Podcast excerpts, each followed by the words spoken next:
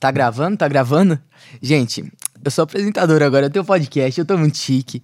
Sejam todos bem-vindos ao Pod Team, um podcast voltado para pessoas. Eu sou Vinícius Leme, sou apresentador. Queria agradecer primeiramente ao Misael, que tá ali nos bastidores da Oi Misa. É ele que me convidou para estar aqui apresentando. Sou muito grato pela oportunidade, claro. E é isso. Hoje a gente tá aqui com um convidado que ele tá um pouco sumido das redes sociais, né? Faz aí uns seis, sete meses já, ou até mais, quase um ano, né? Acho que tem um ano. Enfim, é o Gregory Cassie. E aí, galera, tudo jóia? Seja muito bem-vindo, é um prazer ter você aqui, tá? No primeiro episódio. E é isso. Que responsabilidade, hein? Primeiro episódio. Responsabilidade é nossa também, né? Que já faz um tempo que você tá aí, não tá indo pra lugar nenhum. E, enfim, é um prazer ter você aqui. Seguinte, show. a gente vai querer saber um pouquinho da sua vida, um pouquinho dos seus quase mais de 15 milhões de seguidores aí, né? Em todas as plataformas, tipo YouTube, Instagram, TikTok e tudo mais. Será que ainda tem isso? Eu nem sei. eu acho que tem. Acho que a galera uma de seguir, né? Um ano parado, tipo, parou de seguir. Então a gente vai chegar lá já. Não sei. E eu queria agradecer aos patrocinadores, Estude, que tá aqui com a gente, né?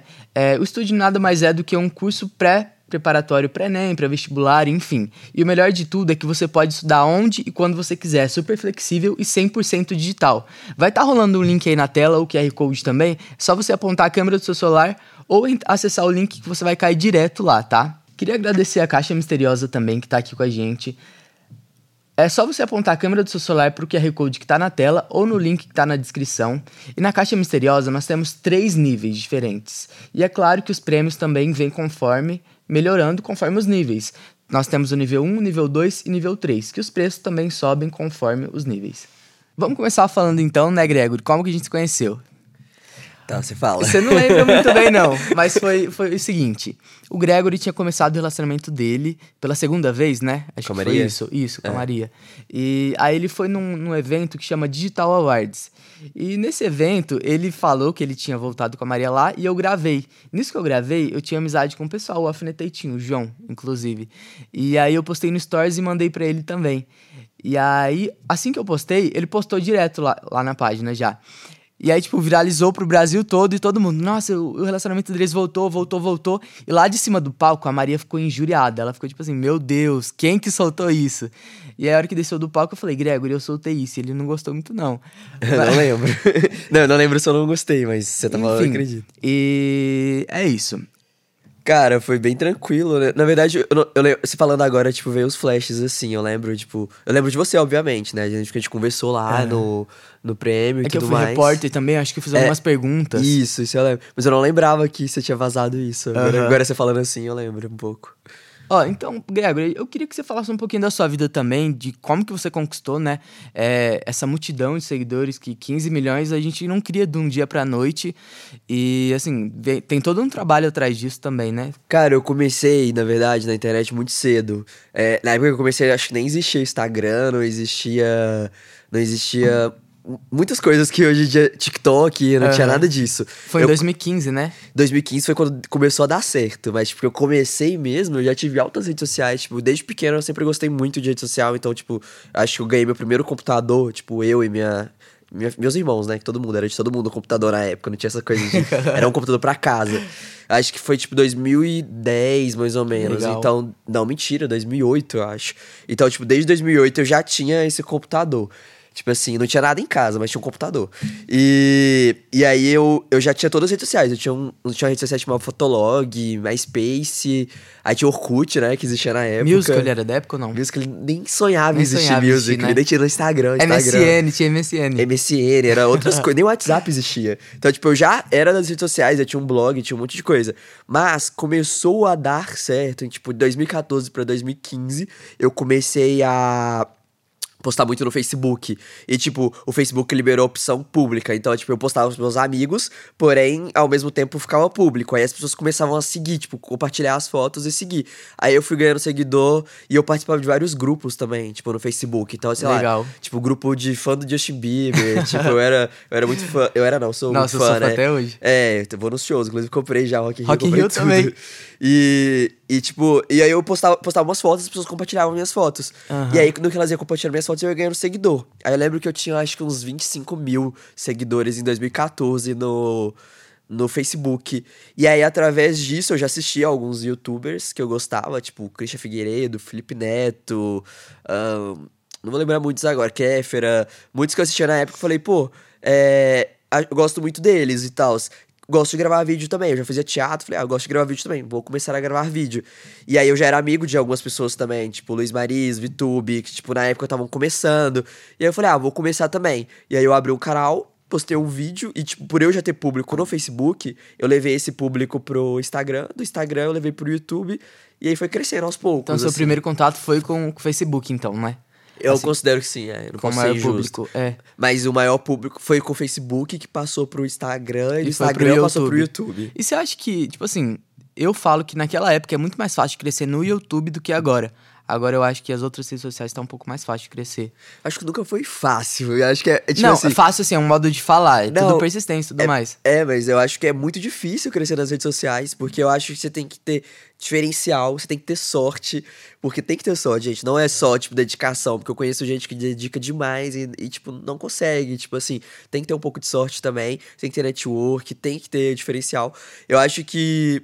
Hoje em dia, hoje em dia eu acho que tá mais difícil sim, com certeza. Acho que a plataforma. Até porque o TikTok veio com tudo, né? Então acho que a rede social que tá mais fácil, assim, é o TikTok. Tanto que muitas pessoas que tentaram a vida inteira no YouTube nunca deu certo, deu certo no TikTok. O Shorts também tá aí pra isso, que virou meio que um concorrente do TikTok. Shorts né? agora tá começando a investir bastante. Tá uma- eu tenho uma bem. galera dando bem certo lá. Você falou até da Luma, né? Sim, a Luma. A verdade. Luma começou a dar muito certo agora no Shorts. Ela tá assim, estourando. Ela bateu 100 mil inscritos lá, tipo, em uma Os semana. povos dela são muito bons, muito, tipo, boa. muito elaborados. Gente, eu tô com o celular aqui, tá? Porque não deu tempo da gente fazer ah, umas coisas bem elaboradas, mas vai dar tudo certo, tá? É uma coisa bem descontraída. Ô, Gregory, eu vi um mosaico seu que você postou no TikTok. É, no TikTok mesmo.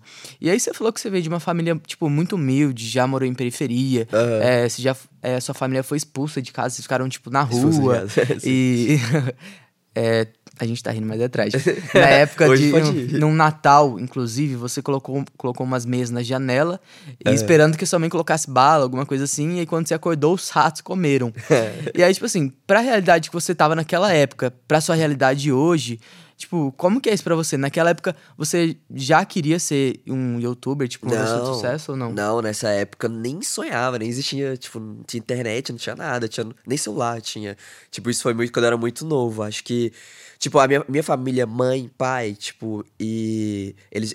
Eu tinha- tenho três irmãos, uma irmã, um irmão e eu. A minha irmã, ela teve uma vida muito boa, eu acredito. Tipo assim, eles moravam numa casa top, tinham uma vida muito boa. Mas vocês não têm muito contato. Não, mora. Minha irmã, não, ela mora em Belo Horizonte. Tem muito contato, minha irmã trabalha Aham, comigo, inclusive. entendi. Tipo, eu tenho uma agência e tal, e ela trabalha comigo, então ela, tá, ela é da minha equipe. É, e, e meu, e meu irmão. E, tipo, meu irmão também. Eu acho que eu nasci numa época meio conturbada, assim, da minha família, porque meu pai, ele bebia muito. Meu pai já até morreu. que ele se fala meio que rindo, mas é porque hoje, hoje para mim isso é tranquilo. Mas tem dois anos, acho que três anos que meu pai morreu, e, e a gente não tinha muito contato no final da vida dele também. Então, tipo, pra mim não é um assunto muito sensível, tipo, tipo, as lembranças que eu tenho com ele só de criança. E eu nasci na época que meu pai tava se envolvendo muito com bebida, então ele bebia muito, ele era alcoólatra mesmo, e aí era muito difícil, porque a minha mãe, ela meio que dependia do meu pai, né? Porque naquela, naquela época minha mãe não trabalhava, É então complicado. dependia, é, dependia do meu pai. Você falou também que você fez uma agência e tudo mais. É, é você mesmo que faz a gestão de tudo isso? Você que é o diretor mesmo de tudo isso? Dessa agência que você criou? Você que seleciona o- os participantes? Como que é? Me fala um pouco da Tá. sua agência. Nossa, é muito louco, velho. Porque a, a agência. é, foi- eu nunca planejei ter uma agência, nunca falei eu quero ter uma agência, eu tava nos meus planos. Foi uma coisa que literalmente aconteceu. Tipo assim, eu ter planejado. Eu. Eu, no ano. Foi 2019, é. 2019, eu fiz. Eu, fiz, eu comecei a fazer algumas casas de gravações. Então teve a GK House, que foi uma casa que bombou muito, teve a mansão dos youtubers e tudo mais. E, e eu vi que a galera tava dando muito certo. E, e aí eu lembro, eu, tipo, eu falo muito certo porque eu lembro, sei lá, vou dar um exemplo aqui, o Peixinho. Quando ele chegou lá em casa, ele tinha 100 mil seguidores na minha casa, GK House. Não, tava bombando muito. A- Hoje ele tem 4 milhões. Não que foi só a casa, ele é super talentoso, mas eu lembro que na época, tipo, por, por, por dia a gente crescia, sei lá, 20 mil seguidores, 15 mil seguidores, Sim. 30 mil seguidores. As meninas chegou a crescer 50 mil, 80 mil por dia. E foi nessa época da House que teve alguma coisa de cancelamento, né? Teve, é. Calma, vou, posso chegar lá. Tá, vou responder a primeira pergunta, que é do, da agência. E aí, como deu muito certo a, a, a mansão, eu queria fazer uma casa só de meninos. Só que eu já era agenciado. Eu, a, a Tiango, né, cuidava da, da minha carreira, cuidou da minha carreira.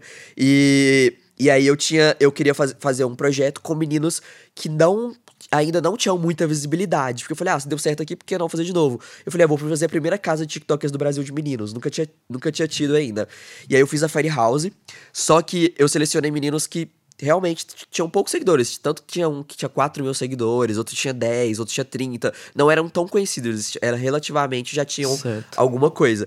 E aí quando eu eu tivesse a ideia, eu falei, ah, eu vou fazer uma. Mas aí eu posso fazer uma casa, os meninos podem estourar muito, eu não sei, a gente não sabe o que vai acontecer, e depois eles virarem as costas e ir embora. Tipo, então, obviamente, pensando no lado inteligente, eu falei, não, eu não posso só lançar essas pessoas no mercado, eu preciso gerenciá-las também. Aí eu cheguei pra minha agência na época, que era a Chango, e falei, olha. Pra, pra pessoa que, que cuida lá dessa parte, falei: olha, o que, que você acha de vocês agenciar os meninos? Eles falaram, ah, é porque, tipo, agora a, a Chango já tá meio fechada, a gente tá. Tipo, a gente já tem umas pessoas pra entrar. E não tem como entrar esse tanto de menino, era seis meninas. E eles não queriam. Eles falaram, por que, que você não cria uma agência? Eles me ofereceram criar uma agência. Aí eu falei, ah, nunca pensei nisso, mas eu posso criar então. Aí eu criei uma agência, tipo, não sabia nem o que eu tava fazendo. Essa direito. house que você tá falando é que você trouxe os meninos de outro país ou não? Teve o. Logan, que veio de outro país. É, é, foi Os essa, outros então, eram tudo né? brasileiro. É, é Tipo, o tem Logan. Tem o é o É Logias, é, é Logan. É, Los Diaco, Ah, o arroba dele. Mas aí tinha o Logan, é, Léo, Arthur, Thiago e Leandriolo. Tipo, eu acho que o Thiago é italiano, né? Mas ele não veio de lá, ele já tava aqui no Brasil. E o Entendi. Logan veio dos Estados Unidos. E os outros eram do Brasil mesmo. Aí tinha um do Nordeste, um do Sul, um de cada lugar. Aham. E aí, tipo, deu muito certo. E aí eu falei, pô, preciso gerenciar essa galera também, não só, tipo, lançar eles no mercado, eles vão ficar bem perdidos. Então eu agenciei eles. Só que aí que tá, eu gostei muito. Comecei a agenciar eles e, tipo, aquilo, na- naquela época foi uma coisa legal, que eu gostei, tipo, consegui trazer marcas pra eles, fechar jobs e, e aquilo começou a brilhar nos meus olhos também. Tipo, sonhar o sonho de outra pessoa. E eu achei isso legal. E aí foi Massa. isso. Aí daí, daí surgiu uma agência. E aí, a, tanto que minha agência chamava GK Digital. E eu não queria também que ficasse vinculado aos influencers. Tipo, os meninos ficassem vinculados ao Gregory. Tipo, ah, eles só ficaram conhecidos porque estavam com o Gregory. Não, eu queria que eles caminhassem sozinhos. Foi quando eu resolvi mudar e virou Uber Digital. E aí foi entrando influenciadores e hoje a gente tem bastante. Sim, você falou um pouco da Xango aí, e aí eu entrei no seu perfil, tava dando uma olhada lá, e eu vi que você tem uma foto, é, tipo, de astronauta. Você participou, inclusive, da ilha, a mansão foi coisa da Xango, e, tipo assim, você meio que separou deles um pouco, né? Não sei se aconteceu alguma coisa, eu queria saber se aconteceu alguma coisa pra você ter criado a, a, a sua própria agência, e, tipo, porque vocês não têm tanto contato quanto vocês tinham, né? Cara, pois é. Inclusive, vocês ficaram seis meses durante as gravações, É. a House, né?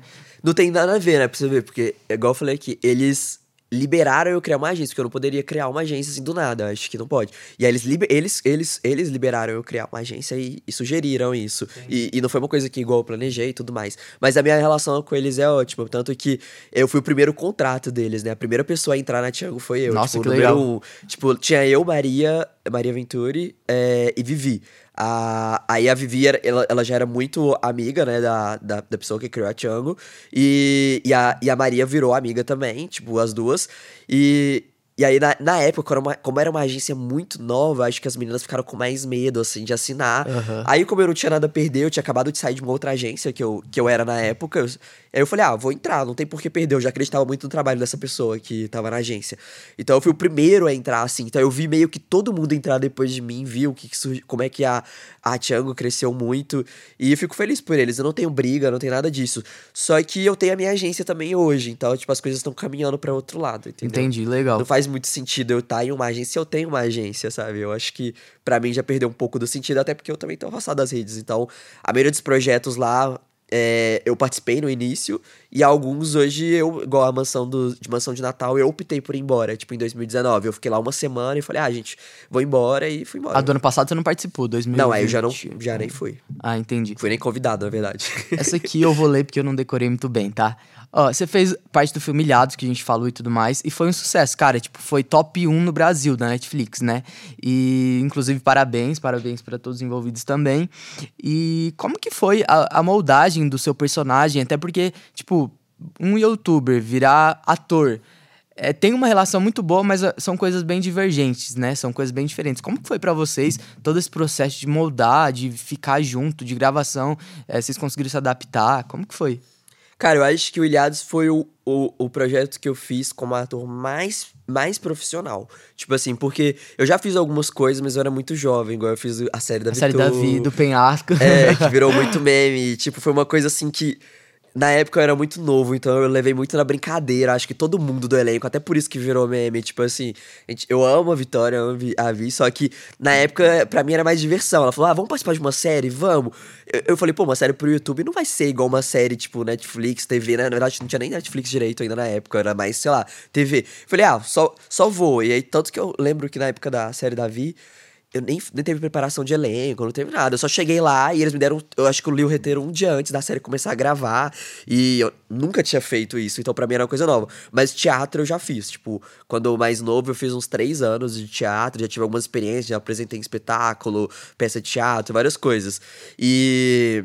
E aí, veio, e aí veio a oportunidade de participar de Ilhados. Antes de Ilhados, eu até fiz na pandemia também uma outra série da Vi, eu esqueci o nome. Mas... Enigma. Não, Enigma foi a primeira lá, muitos anos. Eu fiz uma outra que teve, que ela fez, era todo mundo em casa, tanto que as cenas eu gravei eu com meu celular o tempo ah, todo. Ah, sim, sim. Eu esqueci o nome. Você participou de alguma do Luiz Maris ou não? Não. Não. Com ele, nenhuma. Eu acho que ele gravou algumas, mas algumas ele nem chegou a soltar também, né? É.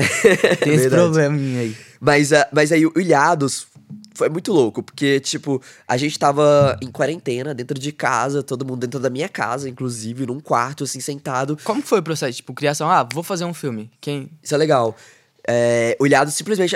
Quando, como surgiu a ideia do Ilhados? A gente tava sentado, assim, no, no meu quarto, no quarto, na verdade, da minha prima que mora comigo lá em casa. A tava, Bia? É, a Bia. Tava todo mundo deitado, assim. E eu lembro que eu, eu não sei quem, a gente começou algum assunto de. Imagina, vamos fazer um filme. E aí a, a, a a diretora criativa lá da nossa agência na época virou e falou, e falou assim: é, a gente tá com uma ideia de fazer um filme. Vocês têm alguma ideia de algum filme? Eu falei, como assim, um filme? Vamos pensar a ideia. E a gente pensou em um monte de coisa. A gente pensou, tipo assim, começou a pirar real, pensar em várias ideias de filme, todo mundo deitado no chão, todo mundo assim, conversando. Nossa, massa demais. Até que uma hora a gente chegou e falou: ah, a gente, a gente tinha um, um amigo que era diretor, né? Que é o, que é o Vitor, que foi o diretor do filme.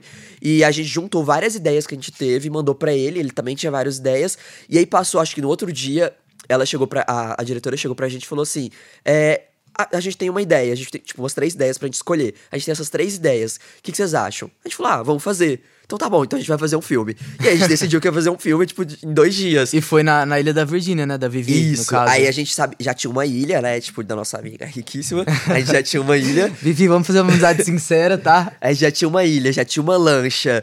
A gente já tinha os equipamentos também, porque um dos, dos donos da Tiango, empresário, ele é ele trabalha com TV, então ele faz vários programas de TV. Então a gente já tinha os equipamentos. Então, basicamente, a gente precisava de poucas coisas, assim, que, uhum. que teria que comprar mais, produção e tudo mais. Mas o diretor tinha contato. E naquela época tava muito limitado, não podia levar muitas pessoas.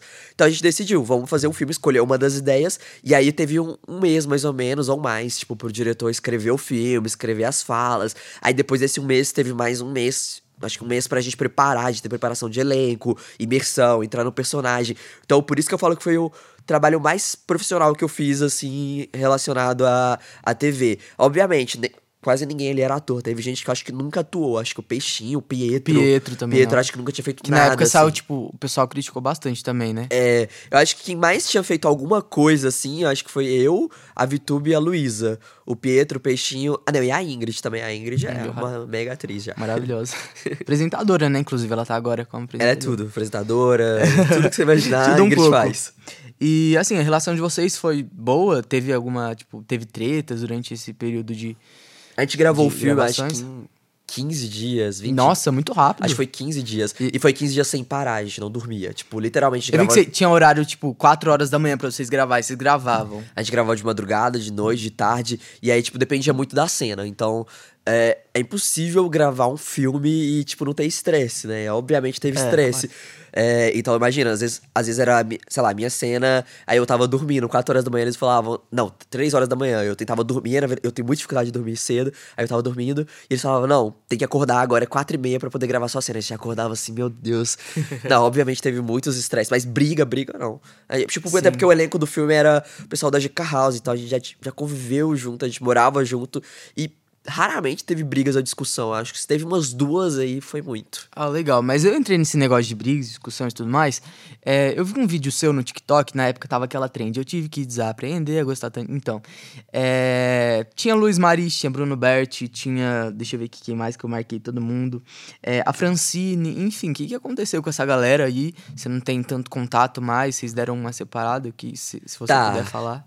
Bruno, Bruno, Bruno Best teve uma época que a gente ficou muito próximo, assim, acho que bem lá no início, lá no meu início do YouTube, foi bem a época que ele surgiu, a gente, eu acredito que o YouTube tem gerações, né, então teve lá a geração Kéfera, Christian, aí depois veio a, a minha geração, que teve eu, Julie, Camila, muita gente que surgiu na época, a VTube, acho que a Camila Loures também, mas também Camila Loures é mais da outra geração. Teve muita gente, a Vi também é da outra, teve muita gente que surgiu naquela época, então por, por ser criadores em comum, a gente ficou muito próximo, então eu tinha uma relação muito boa, tipo, com ele, com a família dele, convivia lá.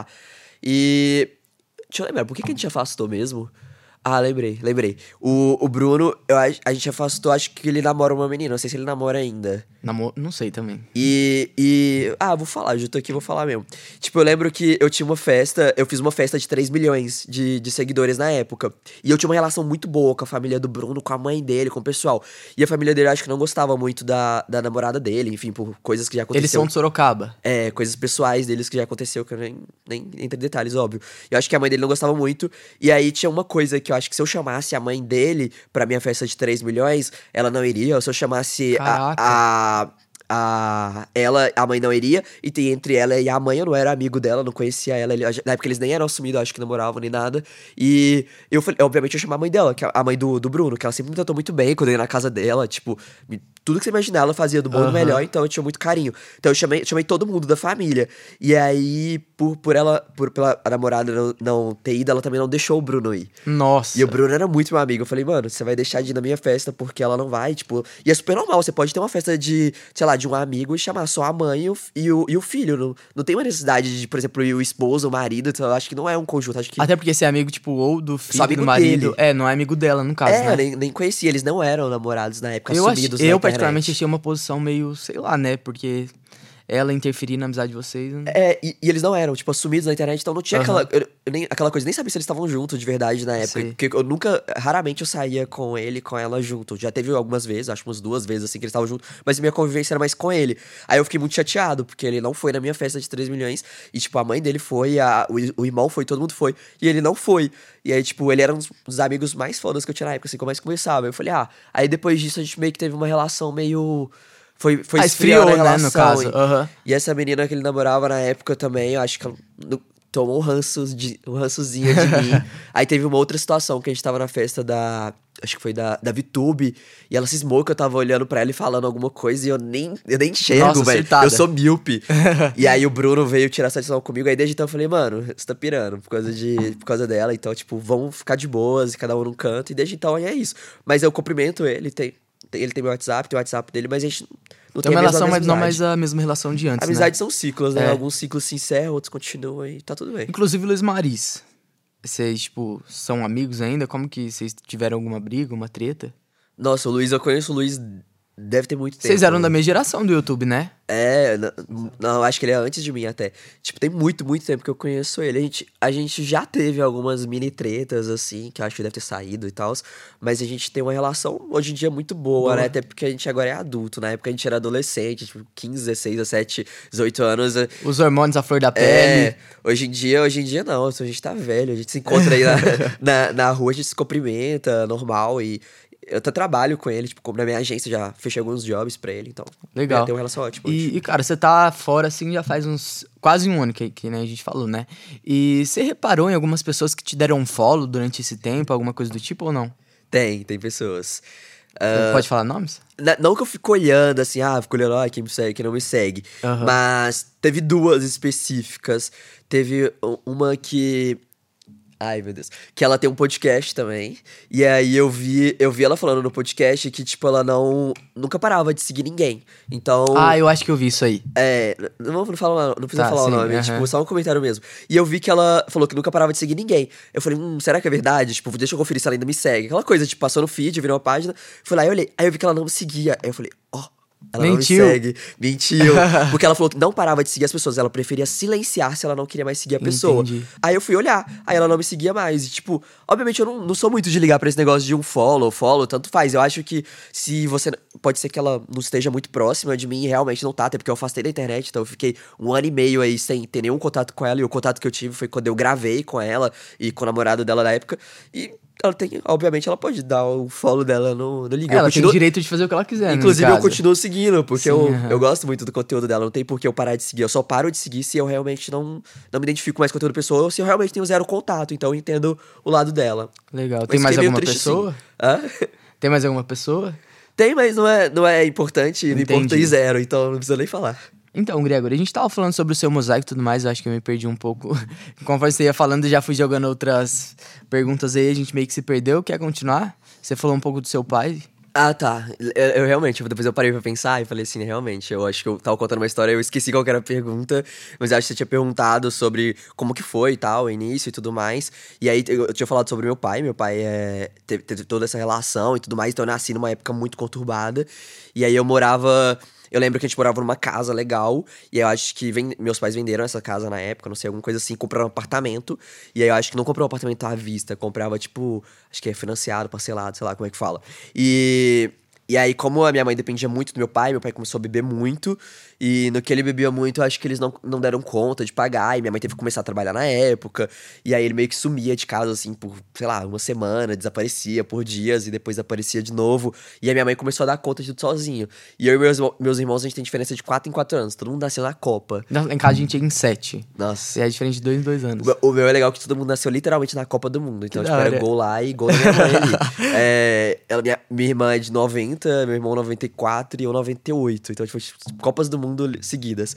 E aí, e aí tipo, a, a, a minha irmã meio que cuidava de mim, minha mãe trabalhava, tipo, com 8 anos. Minha irmã já cuidava de mim sozinha. Tipo, era ela cuidando, cuidando do, do meu irmão e de mim, todo mundo de 4, 4 anos ali. E aí, essa casa que a gente morava, o que aconteceu? Quando você financia um apartamento, você financia lá por uma, sei lá, um segurador, um banco, e, e aí você parcela e tudo mais. É, eles têm, eles têm, é, eles, te- se você não paga, eles te dão um aviso, olha, você não tá pagando.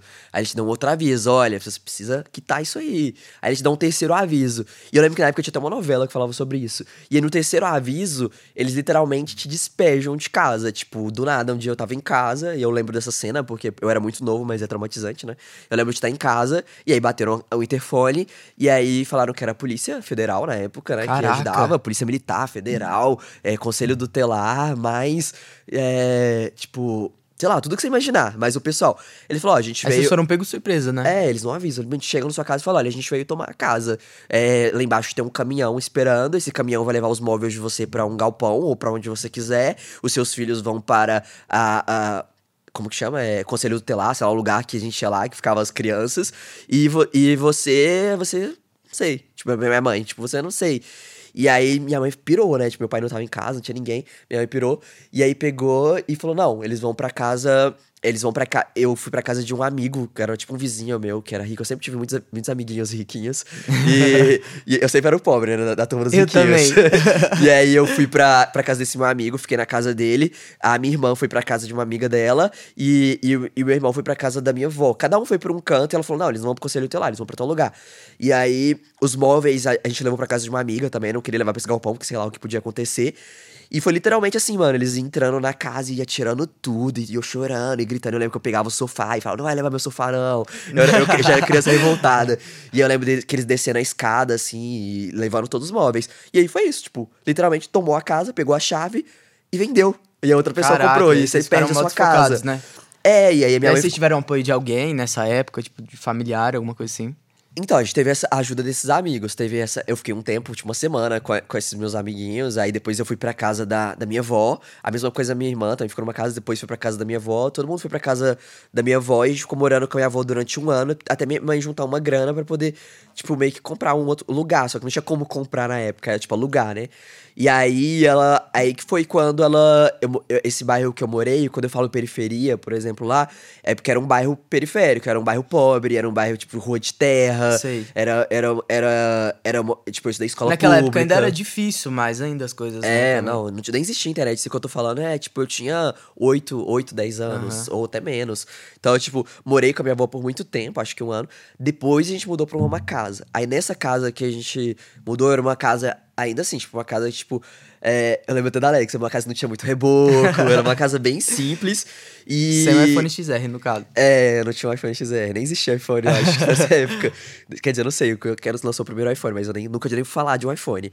E aí eu lembro que eu morei numa casa que era que era de frente a um córrego, era rua de terra também, então, tipo, realmente, às vezes chovia, entrava água dentro da casa, rato, tudo que você imaginar, né? Tipo, era de frente literalmente de um córrego de terra, que, tipo, enfim. Então, mas eu acho que foi isso, a gente morou por muito tempo nesse lugar, aí foi mudando de casa, eu devo ter morado numas... Eu fiz, Você fez um vídeo pro YouTube, é? é, visitando todas as casas que eu já morei. Então, tipo, é muita casa. Eu mudei pra muita casa. Tem umas que foram demolidas já, eu acho é, que eu tem uma nem existe mais.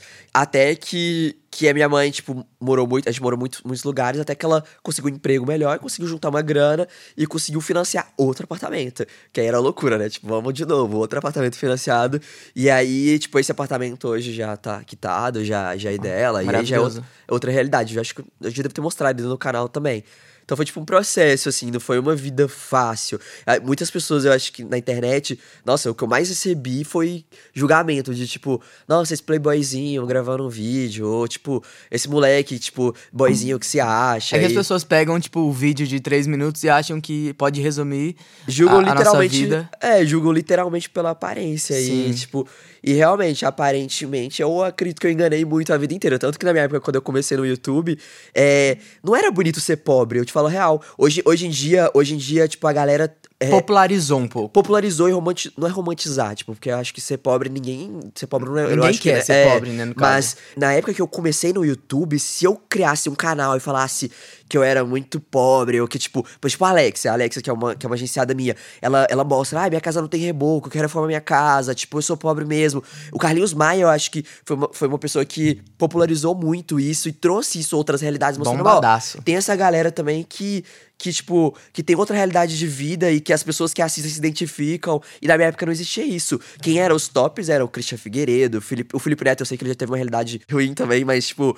É, a galera na época era uma galera mais, mais elite, era uma galera que tinha mais grana, que tinha condições. Então eu fingia que eu era essa galera. Ho- Hoje, se eu começasse hoje na internet, seria outra coisa. Tipo, se eu tivesse a minha realidade de vida antes, começando hoje, seria outra coisa. Eu acho que a galera aceita mais, se identifica mais com, com, com a galera. Então tem a galera que se identifica mais com a elite, tem a galera que se identifica mais com o pobre, mas naquela época era só elite. Então acho que foi por isso que eu não falava muito. Então a galera pré-julgava muito, aí eu só vim falar disso há poucos anos. É, até hoje. A gente tá numa era de cancelamento que, tipo assim, você não pode. Você fala o A, a pessoa entende o B e as pessoas cancelam na forma D, entendeu?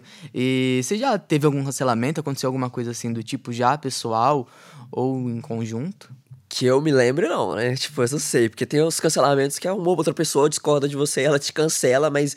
É, eu já me importei muito, assim, com esse negócio de cancelamento no início, porque era uma coisa nova. Eu acho que na mansão a gente foi muito cancelado por ter feito uma casa em plena pandemia. Só que a galera não entendia o fato de que a gente. A gente literalmente não saía de casa, a gente ficava confinado, a gente não tinha contato com ninguém. Tipo, ninguém ia na casa ver a gente, entregador deixava na porta, a gente não tinha contato, literalmente. Então a gente respeitou muito isso, só que a galera queria achar um motivo e falou, pô, vocês são influenciadores, não sei o que, estão fazendo uma, uma casa de gravação, vocês deveriam dar exemplo, não sei o que, só que a gente tava confinados juntos. Então a gente não via nem, eu não via nem minha família, eu cheguei a ficar, sei lá, três meses, quatro meses, sei lá, na época, sem ver eles, até a gente dar uma pausa e eu conseguir ver eles. Então, a gente literalmente ficava juntos. Então, acho que esse foi o maior cancelamento. Fora isso, eu, eu não tinha. Eu acho que eu passei a ter hater mesmo depois que eu terminei com a Maria. Tipo, acho que a galera. Da se segunda dividiu. vez ou da primeira? Da primeira. A galera, acho que foi aonde. Não existia a palavra cancelamento naquela época, mas haters. Era, Sim. tipo, eu acho que eu era muito amado, então tinha uma galera gostava muito de mim. Que eu pelo menos sentia isso, né? Aquela galera que me seguia. Mas quando eu terminei com a Maria, meio que se dividiu. Uma, uma parte ficou do lado da- dela, uma parte ficou do lado da. do meu lado. E tá tudo bem. E aí, a partir daí, foi só ladeira abaixo, cima e baixo. Eu lembro que, que teve alguma coisa que você fez, eu não sei se você fez sinoplastia ou harmonização, alguma coisa assim, repercutiu muito. Qual que foi? Então, acho que a primeira coisa que eu fiz. Te fala de procedimento? Procedimento estético, é. Não, a primeira coisa acho que foi a lente. Que a galera ficou tipo assim, nossa, ele fez, não fez. Não, e- mas a lente todo mundo amou na época, tipo, porque até porque minha lente é muito natural. Tipo, eu queria que fosse uma coisa, eu não queria que parecesse que eu ah, coloquei um dente. Eu Sim. queria, tipo, daquela época as pessoas colocavam, tipo, pra ficar bem branco, aqueles Brancão. dentão, e eu não queria, tanto que muita gente trocou agora e colocou mais natural. Eu fui eu já quis logo que fosse natural, fiz com um médico muito bom lá da minha cidade. Ele já fez várias pessoas. E, e aí depois disso, pass- passou um tempo, eu fiz a- acho que foi a, a rino Rinoplastia? primeira. O que, que eu fiz primeiro? Acho que Eu foi a acho que rino. foi a- Ah, não, não, foi a rino, foi a rino, foi a rino, foi a rino. Eu fiz primeiro a rino, e é, e é porque... Não, foi a rino, certeza. Eu fiz primeiro a rino. A rino, rinoplastia, literalmente, eu acho que foi... E até hoje eu não sei porque que eu fiz, na real. Tipo, me incomodava? Não. Tipo, mas as pessoas falavam. Então, as pessoas falavam, aquilo me, me deu um gatilho de, é, será que eu posso melhorar? Aí eu comecei a notar. Nunca na minha infância, ou quando eu era mais novo, antes de entrar pra internet, passou pela minha cabeça que eu teria que fazer alguma cirurgia. Eu não olhava no espelho e falava, ah, eu tenho que fazer uma cirurgia. Mas, de tantas pessoas falarem, eu comecei a cismar, que meu nariz perto da câmera, assim, ele ficava. Quando a gente gravava stories com a câmera. Trabalhar dentro, com a imagem é muito complicado, porque tipo, as pessoas veem defeito na gente que a gente nunca viu, entendeu? E não existia filtro ainda, tipo, na, na época que as pessoas começaram a falar. E até que um dia eu vi um médico, eu não, sentia, não tinha coragem de fazer. Eu vi, eu vi as pessoas fazendo, sei lá, tem a Anitta. Você vê a Anitta fez e às vezes não ficava tão legal e fazia outra. Eu falava, não, vou esperar eu ver um médico que eu acho top e que eu tenha confiança. Aí eu encontrei esse médico e falei, ah, vou fazer. Vou fazer, tipo, literalmente fui na loucura, peguei e fiz. E gostei demais do resultado, não arrependo nem um pouco. Nem um pouco. É, não faria de novo, nunca mais na minha vida. Mas foi uma coisa que eu fiz literalmente pelas pessoas falarem, pela pressão, pressão estética, né? E a harmonização. é, eu vi muita gente falando na época, começou a popularizar a harmonização. E. Cara, até hoje eu não sei também por que, que eu fiz, mas eu literalmente fui fazendo as coisas, foi surgindo a oportunidade. Gregory Modinhas. É, foi meio que a, foi surgindo a oportunidade, foi muita pressão, assim. Às vezes as pessoas falavam, falava que, ah, é, tipo, vocês vão comentar. Você tem comentários falando moleque feio, sei lá. Ou às vezes você procurava, procurava meu nome no Twitter e via a galera falando mal. E às vezes saíram algumas páginas também. Então eu falei, ah, vou fazer, às vezes vou ficar mais bonito. Só que, em princípio, eu gostei muito. A harmonização eu gostei muito na época. Todo mundo falou, nossa, ficou lindo. Só que a harmonização, como eu fiz full face, que é o rosto inteiro, então eu coloquei maçã, queixo, não coloquei boca. colo- Mexi, tipo, eles colocam literalmente tudo aqui, mandíbula, tudo. É, a full face, eu acho que como era uma coisa muito nova, eu só peguei e fiz. É, hoje em dia eu vejo que a full face ela funciona se você for ficar retocando o tempo todo. E é muito caro. Tipo, o lugar do meu rosto ali foi uns 40 mil na época que, Nossa. que, que gastou de ML e tudo mais. Então é muito caro. Mas aí você fez de parceria ou você pagou também? Não, eu paguei. E é, tipo, obviamente, um desconto e tudo mais pela imagem. Mas é muito caro você ficar mantendo ali. Você tem que voltar. Tipo, de- eles falam que dura um ano, mas. Periodicamente, Não é, né? não é verdade, não dura um ano. Porque quando coloca um negócio no seu rosto, o seu rosto vai absorvendo. E aí, a, a full face, que é o resultado do rosto inteiro, só vai durar aquele momento que eu fiz ali, tipo, um, um- mês, dois meses, depois vai saindo. Então, por exemplo, a minha maçã, ela pode absorver mais rápido do que o outro lado. Às vezes o meu queixo pode absorver mais rápido do que aqui. Então, seu rosto, ele vai meio que deformando no caminho. Aí você tem que voltar lá e retocar. Aí eu retoquei na época. Ou você tem que parar de fazer e esperar sair. E eu, eu falei, ah, não vou ficar retocando isso da hora. É, e vou deixar sair. Até hoje eu acho que ainda tem um pouco. É, eu, eu, inclusive, pretendo ainda tirar o restante que tem. Mas é, foi uma coisa que literalmente foi saindo. E aí a galera começou a criticar muito, falando, mano, seu rosto tá deformado, é, você tá feio, você tá gordo, você acabou com seu rosto. Então, tipo, eu lembro que eu postei vídeo chorando na época. Tipo, fiquei muito mal. Tipo, foi um dos motivos até de eu, de eu literalmente ter afastado da internet no início. Era uma época que eu ainda tava com harmonização e eu falei, cara, eu vou voltar só quando meu rosto estiver legal de novo. Quando eu achar que eu tô bonito de novo, me sentir bonito de novo. Certo. É, eu queria me senti chegar até nesse hoje. ponto, inclusive.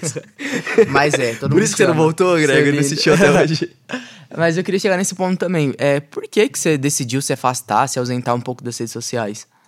Então, na época a gente fez muitos projetos, então teve a Firehouse, teve a GK House, né, que foi a primeira mansão que a gente fez. Da, da GK House virou a mansão dos youtubers, que aí a gente chamou mais, mais umas duas, três pessoas que participaram com a gente, ficou meses juntos. E a gente foi pra mansão também porque a GK House literalmente era minha casa e eu tinha acabado de mudar pra São Paulo. Tinha, sei lá, duas semanas que eu mudei pra São Paulo, minha casa não tinha móveis, não tinha nada. E a gente começou a ficar juntos e, e viu que tava dando muito certo. a gente- e a gente precisava de um lugar espaço maior. Então a gente foi pra mansão dos youtubers, que era a mansão da, da Luísa. E a gente ficou um tempo lá. E da mansão dos youtubers surgiu a mansão de Natal, né? Que foi sempre o mesmo elenco, só que ia chegando mais pessoas. Aí na mansão de Natal veio na época. ah, Foganoli, é. Vanessa, Clara. Então, veio um monte Vanessa de gente tá estourada, que foi inclusive. entrando. É, a, a mansão. de- Eu vejo que a mansão de Natal, especificamente. Deu muitas oportunidades boas, né? Lançou muita gente. Eu lembro que o Foganoli, eu lembro dele comemorando 30 mil seguidores. tipo, no dia- nos dias, na primeira semana que eu tava lá. E ele já sa... E hoje ele tem milhões. Então, tipo, Vanessa mesmo, tipo, acho que chegou com um milhão, sei lá, dois milhões. Hoje tem, sei lá, 20 milhões. Sim. Então, tipo, muita gente teve um impulsionamento ali na casa. Obviamente, são todas pessoas talentosas, tem o mérito deles.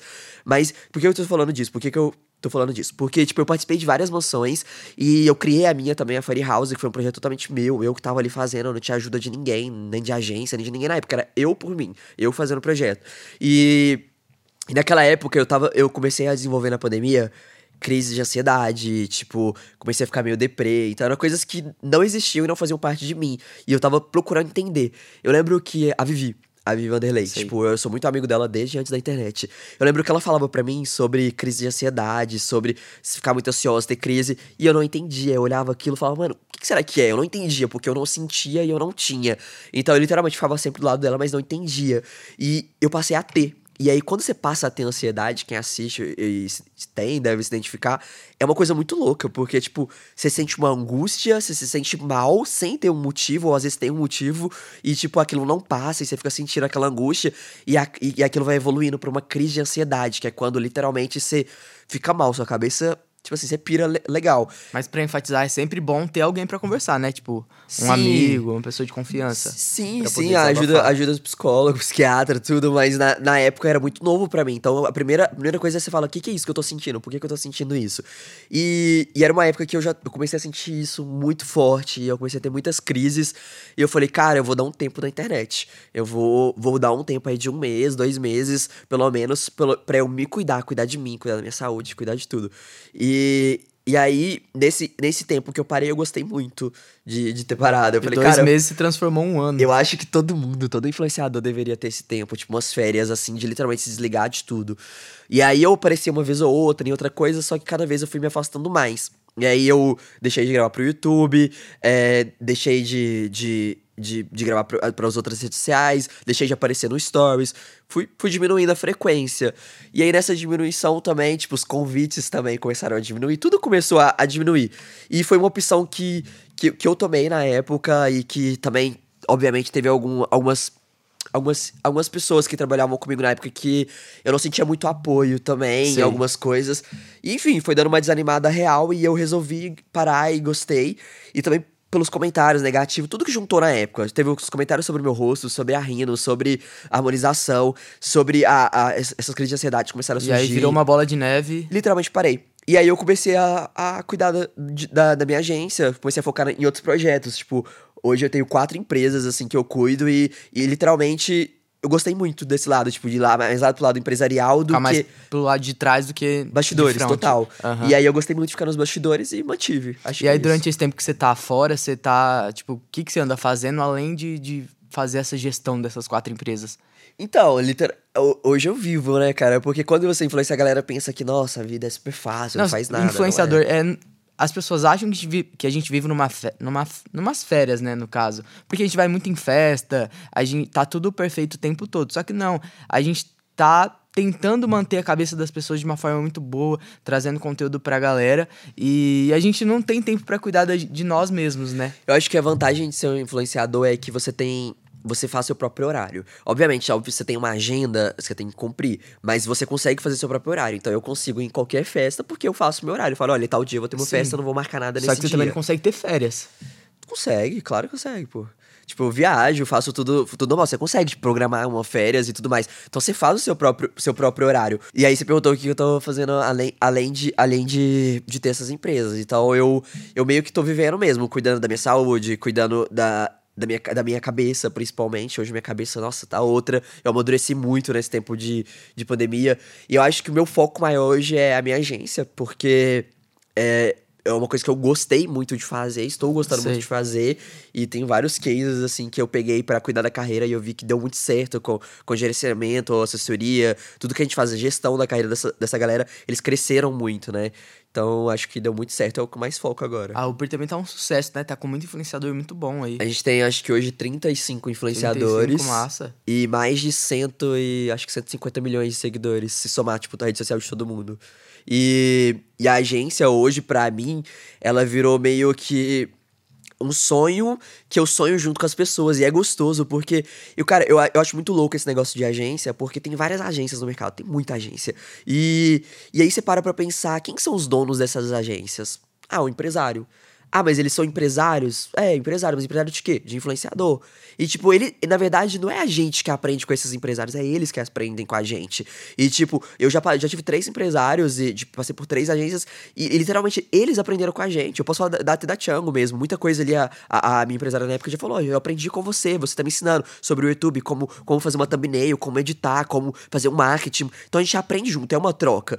E, e eu falei, cara, eu acho que falta no mercado uma agência gerenciada por um influenciador que já teve sucesso, de sucesso. Então, tipo, eu acho que quem conquistou 15 milhões de seguidores é um sucesso. Sim, deve ser massa isso, porque, tipo assim, você já cresceu, aí você consegue ver e ajuda outras pessoas a crescer. Eu consigo pensar junto com aquela pessoa que existem vários caminhos. Então, tipo, eu acho que pra, pra, pra você conseguir uma, ter uma carreira sólida, se, tipo, crescer na internet, não existe um caminho, existem vários. E eu conheço vários, já vi vários, assim, que deu certo, que não deu certo.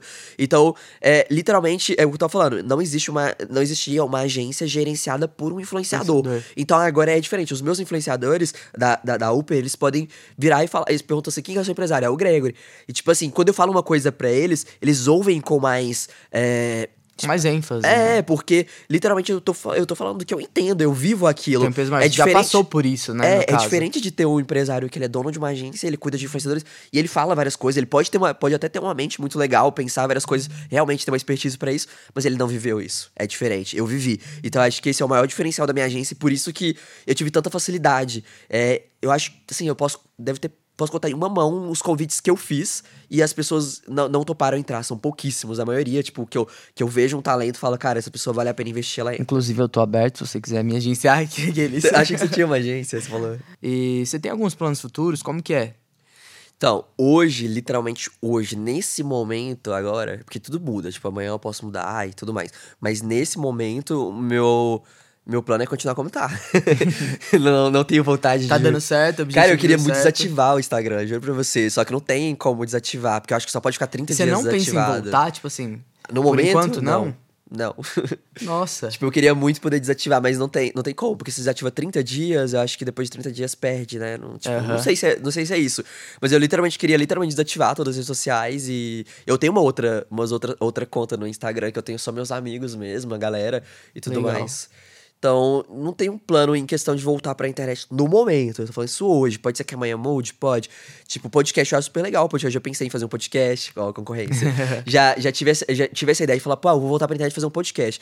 Porque eu, eu acho que eu não sinto o mesmo tesão que eu tinha antes de tá ali gravando vídeos e tudo mais. Pode ser que isso mude amanhã, eu acho que já nem lembro mais, sinto saudade sim. Mas, é, por exemplo, apresentar é uma coisa que eu gosto. Atuar é uma coisa que na, é, eu tive pouco contato, mas é uma coisa que talvez eu aprofundaria, gostaria de, de, de, aprofundar. Mas no momento, o meu foco principal é literalmente a minha agência e os as outras coisas que eu tenho, assim, em família. Perfeito. E como que tá o seu coraçãozinho aí, Gregory? Nas festas você vai, você pega geral. Bate tá muito Tá com alguém aí? Não, eu. Gente, eu sou muito low profile. Eu tô numa vibe que, tipo, eu literalmente não tô com, nem, não tô com nada, tô só na minha mesmo. Obviamente que eu tenho uma pessoa, né? Tipo, obviamente, ninguém fica sozinho. Mas. Tem os contatinhos. É, mas não posto. Tipo, tem sim uma pessoa. Perfeito. E Gregory, acho que você já fez um reality show, né? Foi isso? De férias com minha ex? É isso, esse o nome certo? com minhas, minhas ex, né? Véi, você já teve quantas ex, Gregory? Que eu, que eu sei, acho que sete, né? Sete ex? Com 20, é. 23 anos, você tem 24? É, é. Caraca. Mas, na, mas é porque eu comecei a namorar muito novo. Eu sempre fui muito de namorar. Então, tipo, igual eu falei, eu não tô sozinho e sempre, sempre eu tô com alguém. Então, é, eu, eu, acho que ser solteiro, você tem que ter tempo para ser solteiro. tipo, você tem, que, você tem que ficar paquerando, você tem que ir pra festa. Ah, você não tem que paciência, não. Ficar conversando no WhatsApp, dando muita atenção. Não que eu não dê, não dê muita atenção quando eu tô namorando, dou muita atenção. Mas, tipo assim, aquela coisa de, de conquistar. E é, é muito gostoso essa parte. Só que quando você tá solteiro, eu pelo menos, eu já conquistava, sei lá, cinco pessoas ao mesmo tempo. Então é, é, dá muito trabalho gerenciar isso. Então eu acho que namorar é muito mais vantajoso, ainda mais se for com uma pessoa legal, que, tipo, todas as pessoas que eu namorei são pessoas que eu acho que pensam muito no futuro, então, tipo, são pessoas que tão, têm algum foco, ou faz uma, uma faculdade, ou estudava, ou trabalhava, e... Ou, tipo, igual a Maria mesmo, que é a que todo mundo conhece mais, né? Ela também trabalhava com a mesma coisa que eu. Então a gente é, é, mais, eu acho que é mais, é mais legal e mais cômodo namorar. Então eu sempre namorei muito. Comecei a namorar com 12 anos a primeira vez. Então, tipo, eu namorei com 12, com 14, com 16, com 18 e por aí foi. É, de namorada você teve a Sofia, Paola, a Maria, né? Ó, que participou do reality foi Sofia, Sara, Paola, é, Isabela, é, Maria, Jade. Não é Jade Picon, não, né? É quem dera. não, não foi a Jade Picon, não. Essa é a Jade Casais. Gregory Cassie fica com Jade Picon. Pô, sonhar, né? Mas eu acho que. Que eu lembro, acho que foi essas, né? Tem mais alguma? Uhum. E aí, eu, eu, lembro que no reality da, da Gente, será que eu esqueci caso, alguém? Eles não. dá de olhar, né? No reality teve várias tretas com as meninas e tudo mais. Acho que duas não se conheciam e aí elas discutiram. E, tipo, como que foi isso pra você lá dentro? Você. É porque a Sofia e a Sara, na época que eu, eu ficava com elas, gente, muito feio. A gente era adolescente, não me julguem. Então, na época que eu ficava com elas, eu ficava com as duas. Só que eu ficava sério. Tinha aquela coisa de, ah, tô ficando sério com você. E aí eu literalmente também saía com as duas. Então, tipo, às vezes a gente tava ia lá pra um barzinho com os amigos. E aí uma outra tava no shopping com Aquele as amigas dela. Aquele rolê que você encontra os dois contatinhos e dá muita merda. Não, eu ia lá no shopping, tipo, era o próximo. Eu ia no, era tipo assim, um, sei lá, tinha uma rua que era cheio de, de bares, onde ficava vários adolescentes. Uhum. E aí tinha um shopping, eu ia lá no shopping, encontrava a menina com as amigas dela, e depois eu saía do shopping, encontrava com, com, com, a, com a outra lá no bar, e aí eu voltava e ficava lá e cá. E aí, tipo, até que elas se conheceram. Aí, aí já era. Nossa, é. foi fogo. É. A Maria participou do reality? Participou. Participou? Pô, participou. E o, o relacionamento de vocês, tipo, tanto que quando eu gravei o reality, eu e a Maria já tava ficando. Então, é, lá não tive proximidade com ninguém. Era tipo, eu, era Não teve nenhum remember, nenhum comeback. Só eu e Maria. Legal. Só. E aí vocês terminaram duas vezes. Tipo, tem algum motivo muito plausível assim? Ou vocês tinham rumos diferentes mesmo? Como que foi? A primeira vez que eu terminei com a, com a Maria foi por conta Uh, acho que é mais imaturidade, eu vejo na época. Tanto eu quanto ela, a gente era muito imaturo. E muito ciúmes, ela é muito ciumenta, muito ciumenta. E aí, tipo, a gente, na época, não. Só. Eu não lembro, acho que teve alguma polêmica, não sei. A gente terminou e porque acho que ela não tinha muita confiança em mim, a gente terminou. Muito uhum. imaturos mesmo. Aí ela, aí ela Mas já... nunca houve traição, nada do tipo. Não, eu pelo menos não, né? Não sei. Tipo, ela acho também que não. Até hoje, até hoje não sei de nada. Só se tá escondidinho. Mas eu acredito que não. Eu pelo menos não. E, e aí, eu, depois disso, ela, quando a gente terminou, acho que ela engatou engateou um namoro muito em seguida. Acho que, sei lá, dois meses depois ela já tava namorando. E aí eu fui curtir minha vida e tudo mais. Aí eu acho que ela terminou com esse namorado dela, a gente voltou, reaproximou, tipo, como amigo mesmo, ficou muito amigo um tempo. Aí a amizade vem, aí um dorme na casa do outro, aí começou, é, tipo, aquela coisa de. de. de. de remember mesmo. Voltando aos poucos, o sentimento é, começou a voltar. E, aí é uma coisa muito louca, né? Então, tipo, a gente foi ficando de novo, ficando, e ficava escondido, e aí e ficava com outras pessoas também. Até que um momento falou: peraí, Acho legal, acho não é legal você ficar com outras pessoas. E aí, aí a gente falou, não, pera aí, eu também não acho. Aí ficou os dois assim. É, aquele... E aí era quando a gente resolveu voltar. E aí, tanto que foi quando você me encontrou, né? Naquela época acho que a gente ainda não, não falava pra ninguém, que gente, as pessoas é, especulavam. Vocês tinham assumido naquele dia que vocês tinham voltado. Foi literalmente. As pessoas especulavam. E aí a gente voltou de, voltou de novo. E eu término na segunda vez, foi literalmente porque a gente ficou um tempo junto e, tipo a gente é amigo, velho. Não faz sentido. Literalmente, uhum. a gente começou a, a, a, Tinha sentimento, era uma coisa legal, mas era, era uma coisa muito de amizade. E aí veio pandemia também. Eu morando em outra cidade, ela em outra cidade. Você tá morando aqui ou em BH? Eu morava em Belo Horizonte na época. Então... Você mudou pra cá? É, agora eu moro em São Paulo. eu mudei pra São Paulo quando começou a mansão. Uhum. E aí eu morava em Belo Horizonte e não tinha. E ficou uma, uma coisa muito difícil de de, de, de se ver, ela também não, por conta da pandemia, naquela época a gente tinha muito medo, não podia ficar encontrando. Então, tipo, não tinha como eu, eu ir ver ela, porque ela, ou eu ia ficava lá, porque tinha a mãe dela, podia ser grupo de risco, tipo, pessoas, mãe, pai, vô e tudo mais. Então eu não tinha muito contato com ninguém. Juntou tudo, a gente começou a ficar num clima estranho, até que a gente virou e falou: ah, vamos terminar, e vamos terminar como amigo. E se depois disso rolou vários remembers também, e aí continuou assim. Hoje, Hoje ela gente... namora, inclusive, também, né? Eu não sei, ela tá namorando? Eu acho que tá. Eu não sei. Eu acho, que- eu acho que ela namorava, terminou, só se voltou, não Aham. vi. Mas a, ah, não, mentira, eu vi sim, ela voltou, verdade. Nesse tempo que você tá fora das redes, só, tipo, entrando, você não, você não entra nem no Instagram, tipo, pra ficar... Entro. Ah, é que você tem um dos amigos próximos, né, no caso. É, eu Seu entro, Insta ma- privado. eu entro, não, eu entro no Instagram todos os dias, mas eu entro mais pra ver notícia, tipo, o que tá rolando no mundo, às vezes umas Entendi. páginas ou outra que eu sigo, assim, vejo o que tá rolando, mas, é, não sei, eu não sou muito de ficar vendo stories, por exemplo, eu não sei o que tá acontecendo na vida das pessoas, raramente eu vejo stories, então eu uso menos, uso menos. Mas, e você acha que, tipo, futuramente, é, o, o seu futuro com o da Maria, você acha que não se cruza mais, vocês não têm zero, relacionamento? Zero, zero, zero. Não existe chance. Eu- eu- a gente não vai falar nunca, porque nunca é uma palavra muito forte. Eu já falei nunca antes e voltei, né? Então Aham. eu vou falar que a possibilidade é praticamente zero. Hoje a gente é muito amigo. Muito amigo, sim. É, naquelas. Ela, naque, ela lá e é, você aqui. É. A gente tem. É, mano, porque a gente tem uma história, né? Então a gente tem um carinho. Tipo, foi uma história de, sei lá, de quase mais de três anos. É, ali. tipo, a galera chipa muito. Vocês têm shipper? Como que é? Tem fã clube até hoje, cara, que me marca todos os dias. Eu fico assim, Magreg, não é assim, né? possível, é. Até hoje tem fã clubes ativos e eu fico, meu Deus, mas por quê, né? Desculpa, fã clubes. E como que é o seu Instagram? Tipo, tem 5 milhões de pessoas lá, no seu TikTok tem sei lá quantos milhões sei também, também. no YouTube também. A galera não fica mandando mensagem ainda, tipo, Gregory, cadê você? É. E aí você visualiza, você não responde, o que, que você faz? Os últimos comentários da minha foto eu já vi, são todos literalmente perguntando: você sumiu, você não vai voltar? Volta. Meu direct todos os dias, se você olhar, eu não olho todos os dias, mas sempre que eu olho tem um monte de mensagem todos os dias, tipo, de pessoas falando assim: volta, por favor, é, não deixa, tipo, a internet tipo, te afastar e tal, tem muita gente que gosta de você, volta e tal. É, eu fico feliz e tal, mas é, não sinto que ainda é o momento. Eu acho que talvez esse ano pode ser que eu volte, mas não, não, tá- não é agora. E acho que é mais isso. Tipo, ainda, eu não tenho. Não sou de postar muito, então. E aí, mas você tem um, um certo contato ainda com o pessoal, né? Porque tem alguns fandões que são, tipo, mais próximos, outros são mais distantes, tipo, você tem um pouco Não, mais de diminuiu contato. muito, diminuiu muito. Eu já. Nossa, teve na época assim que eu postava bastante, até na época da mansão, até antes da mansão, até antes da mansão, eu tinha. Nossa, eu tinha muito fã clube, tipo, muito, muito. Eu acho que hoje eu nem sigo a maioria dos, dos fã clubes, porque não faz mais sentido pra mim na época. Não por, por ingratidão, nada disso. É só porque, tipo, muitos deles desativaram. Muitos desativaram, porque Aham. viu que eu afastei. Ou eles desativaram porque não tem conteúdo pra eles postarem, né? Porque eu não tô Entendi. postando. Mas eu tenho contato com alguns, algum- alguns fãs, algumas pessoas que tinham fã clube, que tinha central e. Relação boa. E você falou sobre a, a mansão de Natal também. Como que é o seu, o seu contato com o pessoal de lá? Você ainda tem contato? O pessoal da, da, G, da GK House, que é Ingrid O'Hara, Vivi, Pietro, Peixinho e Luísa.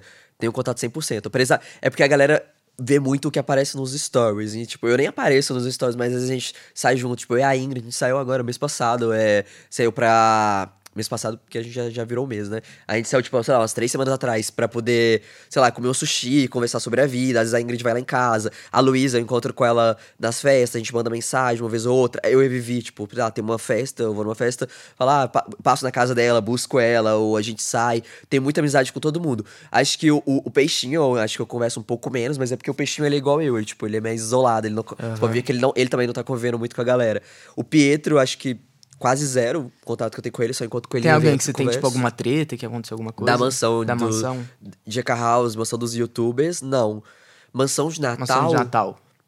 Eu não lembro. É porque muita gente participou da mansão de Natal, eu não lembro todo mundo. Acho que tinha Tem- uma, uma pessoa só que, tipo, a gente tinha desentendimento, mas que hoje já não existe. Porque literalmente, esse tempo que eu fiquei afastado, acho que qualquer pessoa que eu poderia ter algum tipo de problema, a gente se encontrou em algum, algum lugar e conversou e não, e não existe. Porque quando você não tá aparecendo, não tem motivo para as pessoas também Entendi. quererem criar treta criar intriga. Até, tipo, gerar engajamento pra ele, né? É, falar... então, vai falar do quê? Não tem nada pra falar, É, ninguém sabe nada da minha vida. Aham. Mas, então, literalmente, low profile total. E, inclusive, você fez agora também outra house, né? Só que você ficou é, nos bastidores, foi isso, né? Ah, tá. Mansão 031 BH. Isso, faz, faz pouco tempo. Quanto Sim. tempo, mais ou menos? Faz. Acho que menos de um mês que eu fiz, deve ter umas três semanas. A mansão, a mansão de BH foi o seguinte: é uma mansão que eu organizei, mas eu não participei como influencer. Eu fiquei só como diretor criativo, tipo, ajudando nas ideias, roteiro e cronograma, e ficava lá mesmo fazendo acontecer. E, e foi, foi, uma- foi uma mansão muito simples, que eu, é, eu tenho muitos influenciadores agenciados que são de BH. Aham. E por eles serem de, de BH, eles queriam fazer uma mansão de BH. Eu falei, então tá bom, eu vou ajudar vocês a fazer uma mansão. E eu peguei pra organizar. Eu lembro que eles falaram comigo numa quarta-feira, e na quinta eu já peguei pra organizar, na sexta-feira já tava rolando. Então foi literalmente, tipo, de sexta a segunda, só que a galera começou a chegar sexta, a gente lançou a foto sexta, rolou sábado e domingo e segunda. Só que era uma, um projeto, foi um projeto, tipo assim, Literalmente a gente só pegou e fez, e, e, eu achei que deu muito certo, porque a gente fez três dias de gravação, e somando todo, e foram mais ou menos umas 12 pessoas, somando todos os vídeos que postaram durante aqueles três dias, em três dias a gente teve 50 milhões de views. Caraca. Hoje a tag já tá com mais de 80 milhões, tipo, Nossa, depois da bom. mansão cresceu mais, quase o dobro, tipo assim, de, de números. E foi só três dias. Então eu gosto muito de fazer esses projetos de mansão, eu acho que a galera troca muito seguidor, a galera gosta de ver as pessoas juntos, então, juntas, então provavelmente vai ter mais, assim, que eu vou estar tá organizando. Eu acho que dá muito certo, porque a gente tá numa época que. Agora melhorou, mas durante um. Ah, tipo, há três meses atrás, a galera não tava estudando ainda. Então eles precisavam de influenciadores e eles gostam de ver todo mundo junto, sabe? Fazendo o fuzuê, enfim, é. festa, eles gostam de notícia e tudo mais. Gostam de conteúdo. E então é isso. Você gostou muito, né, de ficar nos bastidores, gostou mais ainda do que do que ficar não. frente das câmeras. Não, não Atualmente, mais. É, agora. Não mais. Eu gosto dos dois. Tipo, literalmente, eu sou muito grato, tipo, por tudo que, uh -huh. que eu fiz. Igual eu falei, uma hora eu posso, pode ser que eu volte. Mas é, é gostoso os dois, assim, literalmente. Não aparecer também é bom, porque ninguém sabe nada da minha vida. E literalmente, isso, isso, é, isso é incrível também, cara. Beleza. Ó, eu tenho um desafio para você agora, Gregory. É assim. Eu vou te dar algumas palavras. Nisa, pode trazer os papéis, por favor? E aí você vai ter que ligar para alguém, alguém dos seus contatos aí, você pode escolher quem você quiser. E aí, conforme eu vou dando as palavras, você vai ter que ir moldando uma conversa. Por exemplo, é, aqui, a gente vai começar com a palavra malas. Tá. Liga para ela e dá, dá os seus pulos. Conforme eu for mudando as palavras, você vai mostrando. Tá.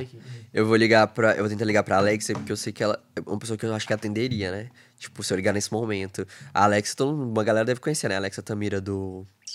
TikTok. A gente pode ligar já? Pode. Então tá bom, vamos tentar, né? Ver se ela atende. Então vamos lá, só, só vou mostrar a primeira palavra. Oi. Oi, tudo bem? Oi. Tudo bem? Tô bem. Onde você tá? Tô, quê? Hã? Tô aqui provando roupa. Roupa de quê? Eu tô arrumando minha mala também. Tô arrumando minha mala também. As minhas malas. Pra tá... quê? Uai, eu vou pra BH. Hã? Hoje. Já comprei até as passagens. Aham, uhum, comprei até passagem. Hum, por que você tá me ligando do nada pra falar isso? Não sei, velho, é porque, tipo, eu briguei com a Bia e, e eu não sei o que, que eu faço, tipo, se... Porque você conversa um pouco com ela, né? Então, pensei em falar com ela. Aham. E eu tava querendo... Acredito, Gregory. É sério. Você não sabe mentir. A gente brigou, sério mesmo. Ô, Gregory, você não sabe mentir, cara. Tô desabafando com você. Tô desabafando com você. Você tá não, eu tô desabafando. Tá falando tô falando sério, pô. Você tá doido? Eu não tô rindo, não. não Tanto que eu até comprei, a pass... eu comprei passagem pra gente ir pra Maldivas. E... e eu não sei, se ela não for, eu tava pensando em levar você, né? eu tô falando sério. O que, que tem? Você fala que foi eu que Gregory, te dei a viagem. Gregory, eu sei a sua entonação certinha quando você tá mentindo. Você tá mentindo. Não tô, tá louca? Tô falando super sério. Amigo, olha lá, olha lá. Alexia. Por que você me ligou de outro número, então? Que outro número? Tô te ligando do meu número. É do WhatsApp que eu te liguei. Mas por que, você brigou? E tô te ligando pra te falar isso, que a gente brigou. Ela brigou comigo por causa de uma roupa. Mas por que, vocês brigou? Me explica o motivo da briga. Porque eu peguei uma roupa dela enquanto ela tava viajando, cortei é, uma parte para poder ir pra uma festa. E, e ela ficou, tipo assim, muito brava. Ela queria que eu começasse do zero, tipo assim, uma outra roupa. Entendeu? Sem falar que ela, come ela começou a namorar. Gregory, cara, você é muito louco. Você tá, você, o que, você, que você tá usando aí? Você tá, você tá bebendo? Não. Amigo, você não sabe mentir. Você não sabe mentir pra mim, Gregory. Não pode terminar, fala que você não pode. Ô, véi, isso é péssima. Pelo menos finge que tá acreditando. Gregory, Gregory você, você, você, quando você briga com a Bia, você fala... tá Alex, você podia ter caído. Você sua, te conheço. Alex, a brincadeira era o seguinte. É, é, ele tá no podcast, Pod Team. Eu sou o Vinícius. Ah. Inclusive, a gente quer você por aqui, viu? E aí, a brincadeira, eu dava algumas palavras pra ele e ele tinha que formar frases, falar alguma coisa pra alguém e, enfim, passar um trote. E aí ele escolheu você e, e você não caiu, velho. O problema é que a Alexa. Que- Não, calma aí. Conhece que- muito como bem que esse menino amigo. aí se ele é solteiro? Bonita. Fala que eu sou. Isso. Alexia. Ele é solteiro. Meu sou. Deus. Segue lá, arroba o Vinícius Leme. Ó o Merchan. Não, mas é que. é- A a Alexa me conhece muito, velho. Ela, tipo, não tem como mentir pra ela. Eu tentei, Não tentei. tem como ele mentir. Ele Eu sei muito bem como é que ele tá quando ele tá com raiva ou quando ele tá de boa. Ele não Para- Não me Parabéns. expõe, não me expõe. Ótima chega. amiga. Obrigado. Obrigadão, beijo, tchau. beijo. Ah, então foi isso, Tentei, massa. galera, tentei, tentei. Foi massa. Bom, a gente vai encaminhar pro fim já e eu queria fazer uma última pergunta pro Gregory sobre a sua agência, a Uper, é assim que fala, né? Isso, o digital. Uper Digital. Como que é a seleção? Como que você, tipo, seleciona os perfis? Ah, gostei desse perfil, vou levar. Como que funciona? Cara, é- isso é interessante falar, porque muita gente me manda perguntando, tipo, ah, como é que eu faço pra me inscrever pra entrar pra agência e tudo mais? E ele realmente não existe uma inscrição ainda, nem nada do tipo. São os talentos que eu seleciono. É, é mais eu vejo a- as pessoas e falo, pô, essa pessoa é legal, convido mesmo, é mais um convite.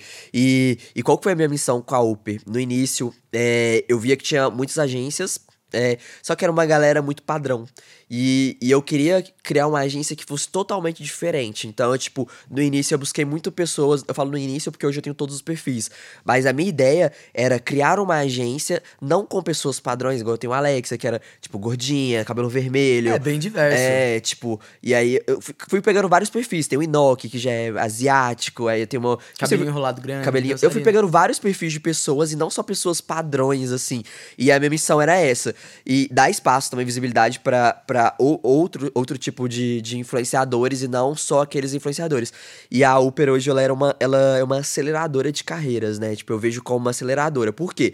Eu pego pessoas que eu vejo que estão prontas, tipo, têm talento, já estão ali. Às vezes elas precisam só que dar uma acelerada, que, tipo, que é parte de trás, de ter um sei lá, um cronograma, ter uma assessoria ali por trás, ter uma pessoa fazendo uma gestão e a longo prazo, pensando na carreira a longo prazo.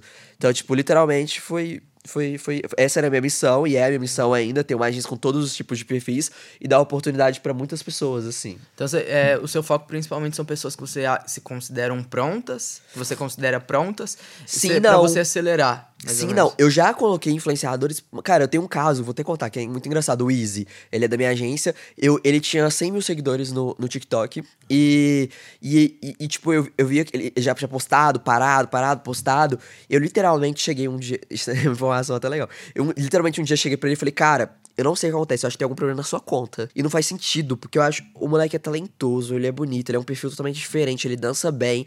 Falei, cara, tem alguma coisa, alguma coisa errada faz o seguinte, eu, eu conheço o algoritmo do, Tik- do TikTok, você vai fazer. Eu falei pra ele várias coisas pra ele fazer, obviamente eu não vou falar aqui, né? Mas eu falei várias coisas pra ele poder seguir. E uma das coisas que eu falei pra ele foi excluir essa conta. E começa uma conta do zero. E ele literalmente me ouviu. Ele excluiu a conta dele, já tinha quase 200 mil seguidores. Começou uma conta do zero, fez exatamente do jeito que eu passei. Tudo, vídeo, qualidade, data, horário, tudo do jeito que eu passei pra ele durante um mês. Ele cresceu 200 mil seguidores de um mês pro outro. Caraca. Hoje ele tem mais de um milhão, mas tipo assim, é, então, isso, então isso é muito relativo. Eu posso pegar uma pessoa que é pequena e fazer ela crescer, tipo, com a minha mentoria, ou eu posso pegar uma pessoa que já tem um milhão de seguidores, mas, cara, eu, por exemplo, já, já coloquei gente na agência que tinha um milhão a três milhões de seguidores, essa média, entre essa média, e nunca tinha fechado um trabalho. Nunca tinha, Entendi. nunca tinha trabalhado com nenhuma marca. Então eu comecei a trazer essa galera pra mim. E eu tenho as marcas, eu tenho um relacionamento com as marcas e, tipo, apresentar e falar, ô, tem essa galera aqui, eles são super engajados, eles são legais, eles têm um conteúdo legal. E meio que é literalmente assim, acelerar carreiras, mas eu também já peguei pessoas que eu lancei assim no mercado. Tipo a Luma, que você conhece mesmo. A Luma ela já era uma pessoa que eu via que tava pronta, mas ela postava um vídeo por mês, tipo, aparecia às vezes, tinha uma, uma qualidade muito boa. Muito boa. A qualidade, o roteiro, as ideias dela muito boa. E ela só precisava de uma mentoria. Tanto que a Luma, tipo, quando, a gente, quando eu peguei pra gerenciar a carreira dela, ela fez literalmente assim. Deslanchou muito. Eu fui Sim. ver o perfil dela esses dias, tá bombada. Sim. O Reels dela um- tá ótimo também. Ela, ela também é ótima. Então, assim, literalmente, todo mundo na agência, eu acho que tem. Eu, eu faço uma entrevista com a pessoa, chamo pra conversar, vejo se realmente casa a ideia. Sou muito amigo dos meninos também. E é muito diferente a minha agência. Por exemplo, hoje tem outros influenciadores, é, é, artistas, né, que tem agência, tipo, só que eu vejo que eles não participam. É literalmente pra ganhar, pra ganhar grana, gente. E eu não Aham. fiz uma agência literalmente pra ganhar grana. Obviamente que ganho dinheiro, com, ganho dinheiro com a minha agência, só que não é o meu foco principal. Eu sonho o sonho dos meninos junto com eles, eu participo. Então eu tenho grupo no, no WhatsApp, eu converso, é, participo dos projetos. Se eles precisarem me ligar a qualquer hora, eu respondo. É diferente de algumas agências que eu vejo que tem artistas que estão fazendo agência, mas aí vai conversar, conversa lá com, com a com a fulano, com o ciclano, que trabalham na agência e resolvem todas as coisas, enquanto o bonitão fica lá, ou a bonitona, sei lá, o dono da agência, fica lá só ganhando a grana e nem participa. Entendi. Então, tipo, não, nada contra, mas é o diferencial. Eu acho que eu literalmente participo. Certo. E, Greg, você tem mais alguma coisa pra falar? A gente tá encaminhando pro fim já. Não, eu acho que foi bem legal, assim, acho que é uma puta responsabilidade participar do primeiro podcast. Puta responsabilidade é nossa, né? É minha também, porque eu fico, pô, tipo, é o primeiro, vai estar lá pra sempre, né? Tipo, A gente fica pegar. muito feliz de ter Também, você aqui. também. A gente agradece. Assim, eu tenho um carinho imenso, Misael também, por ter te convidado pra ser o primeiro, Obrigado, né? pô. E a gente quer te parabenizar e desejar muito sucesso pra sua carreira, assim, agora com a sua agência, que você tá administrando esses quatro. Essas quatro coisas aí na sua vida nova também. E a gente com o podcast, a gente ficou muito feliz de ter você. E se você puder também, por exemplo, a gente fechou coisa com a Alexa. Ela pode vir Sim. aqui também. Óbvio. E é isso, a gente queria agradecer pela sua presença aqui e eu queria pedir desculpa, né? Se eu- é porque é o primeiro episódio, então, tipo assim, eu tô aprendendo. Vamos caminhar junto pra ver como vai funcionar esse podcast aqui. Eu tenho certeza que já já a gente vai estar bombando. Eu vou estar ótimo, apresentando muito bem. E eu queria agradecer novamente aos patrocinadores, que é a Stude, a Caixa Misteriosa também. Vou falar um pouquinho dela pra vocês já já de novo, ou é só vocês voltarem lá. Vai estar aqui, ó, o QR Code ou o link na bio. E é isso, muito obrigado por assistirem até aqui. Queria agradecer de novo o Misael pela oportunidade e o Gregory por estar aqui. E um beijo, gente. Muito obrigado. Até a próxima. Até o próximo podcast, segundo episódio. Semana que vem, hein? Beijo.